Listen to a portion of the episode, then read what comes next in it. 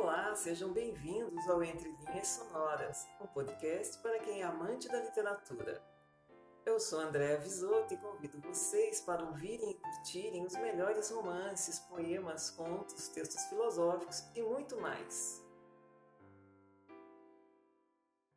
A sessão ao capítulo 6 de Poética começa definindo formalmente o que é tragédia. E Aristóteles apresenta novamente o conceito de imitação, que é tão importante nessa obra. Na explicação dos elementos presentes na sua definição de tragédia, ele mostra, de maneira geral, como essa imitação deve ser realizada. Devendo ser a tragédia constituída de seis partes, Aristóteles define as partes que correspondem aos meios e ao modo de imitar e também aos objetos de imitação. E embora a discussão aprofundada de cada elemento da tragédia vá aparecer no decorrer da obra, nesta sessão Aristóteles já discute a importância relativa de cada parte, destacando que a mais importante é o enredo e mostrando os graus de importância das demais partes. Não podemos deixar de mencionar que na definição de tragédia aparece outro conceito aristotélico fundamental, o de catarse, que é a purificação das paixões que pode ser conseguida por meio da compaixão e do temor. Fique agora com a seção 6 de Poética. Seção 6 Trataremos da arte de imitar em hexâmetros e da comédia mais tarde. Falemos, porém, da tragédia, retirando do que já foi dito a definição da sua essência. A tragédia é a imitação de uma ação elevada e completa, dotada de extensão, numa linguagem embelezada por formas diferentes, em cada uma das suas partes que se serve da ação e não da narração, e que, por meio da compaixão e do temor, provoca a purificação de tais paixões. Por linguagem embelezada, entendo a que tem ritmo, harmonia e canto. E por formas diferentes, haver algumas partes executadas apenas com metros, enquanto outras incluem o canto uma vez que a imitação é realizada por pessoas que atuam, a organização do espetáculo será necessariamente, em primeiro lugar, uma parte da tragédia. Depois, a música e a elocução, pois é através destes elementos que realizam essa imitação. Considero elocução a própria combinação dos metros. E música tem um sentido absolutamente claro. Como a tragédia é a imitação de uma ação e é realizada pela atuação de algumas pessoas, que necessariamente são diferentes no caráter e no pensamento, é através disto que classificamos as ações. São duas as causas das ações: o pensamento e o caráter. E é por causa destas ações que todos vencem ou fracassam. O enredo é a imitação da ação, entendendo aqui por enredo a estruturação dos acontecimentos. Enquanto os caracteres são o que nos permite dizer que as pessoas que agem têm certas qualidades e o pensamento é quando elas, por meio da palavra, demonstram alguma coisa ou exprimem uma opinião. É necessário, portanto, que toda tragédia tenha seis partes pelas quais é definida. São elas: enredo, caracteres, elocução, pensamento, espetáculo e música. Duas partes constituem os meios de imitar. Uma parte, o modo, 3. Os objetos da imitação. E para além disto, nada mais existe.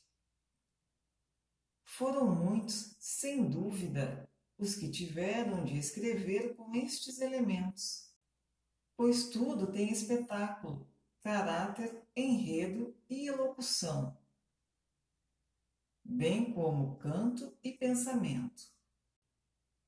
Mas o mais importante de todos é a estruturação dos acontecimentos. É que a tragédia não é a imitação dos homens, mas das ações e da vida.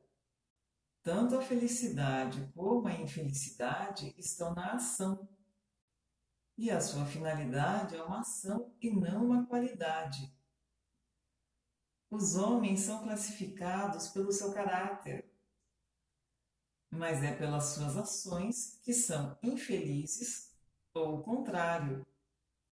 Aliás, eles não atuam para imitar os caracteres, mas os caracteres é que são abrangidos pelas ações.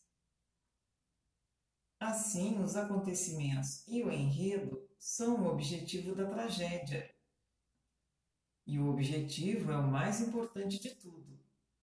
Além disso, não haveria tragédia sem ação, mas poderia haver sem caracteres. As tragédias da maior parte dos poetas modernos não têm caracteres, e o mesmo acontece com muitos poetas de um modo geral. E assim também entre os pintores, com Zeuxis em oposição a Polignoto é que Polignoto é um bom pintor de caracteres, enquanto que a pintura de Zeuxis não tem nenhum caráter. Além disso, se um poeta juntar palavras que exprimem caráter e que estão bem elaboradas quanto à elocução e ao pensamento, não realizará a função da tragédia, uma vez que esta, mesmo sendo inferior nesses aspectos, consegue muito mais porque tem enredo e estruturação das ações. De todos esses elementos, aqueles em que a tragédia exerce maior atração são as partes do enredo, isto é, as peripécias e os reconhecimentos. Mais uma prova disso é que os autores principiantes conseguem, em primeiro lugar, aperfeiçoar-se na elocução e nos caracteres, e só depois estruturar as ações. E o mesmo acontece com quase todos os poetas antigos. O enredo é, pois, o princípio e como que a alma da tragédia. E em segundo lugar, vêm então os caracteres. É algo semelhante ao que se vê na pintura se alguém trabalhasse com as mais belas tintas, todas misturadas, não agradaria tanto como se fizesse o esboço de uma imagem. A tragédia é a imitação de uma ação, e através desta, principalmente dos homens que atuam. Em terceiro lugar, está o pensamento, consiste em ser capaz de exprimir o que é possível e apropriado, o que na oratória é função da arte política e da retórica. Os antigos poetas faziam as suas personagens falar como políticos, e os atuais fazem-nos falar como retores. O caráter é aquilo que revela qual a decisão como naqueles casos em que não é claro se uma pessoa aceita ou recusa. E por isso não exprime em caráter as palavras nas quais quem fala não aceita nem recusa coisa alguma. E o pensamento aparece quando demonstram se alguma coisa é ou não assim, ou quando enunciam alguma ideia em geral. Em quarto lugar, ainda relacionada com as palavras, vem a elocução. Considero que a elocução, como disse anteriormente, é a comunicação do pensamento por meio de palavras, e o seu valor é o mesmo em verso e em prosa. Das restantes partes constituintes da tragédia, a música é o maior dos embelezamentos. E o espetáculo, se é certo que atrai os espíritos, é contudo o mais desprovido de arte e o mais alheio à poética. É que o efeito da tragédia subsiste mesmo sem os concursos e os atores.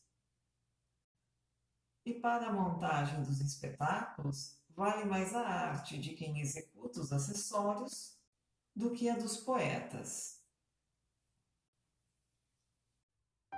E assim encerramos mais um episódio de Entre Linhas Sonoras, o podcast para os amantes da literatura.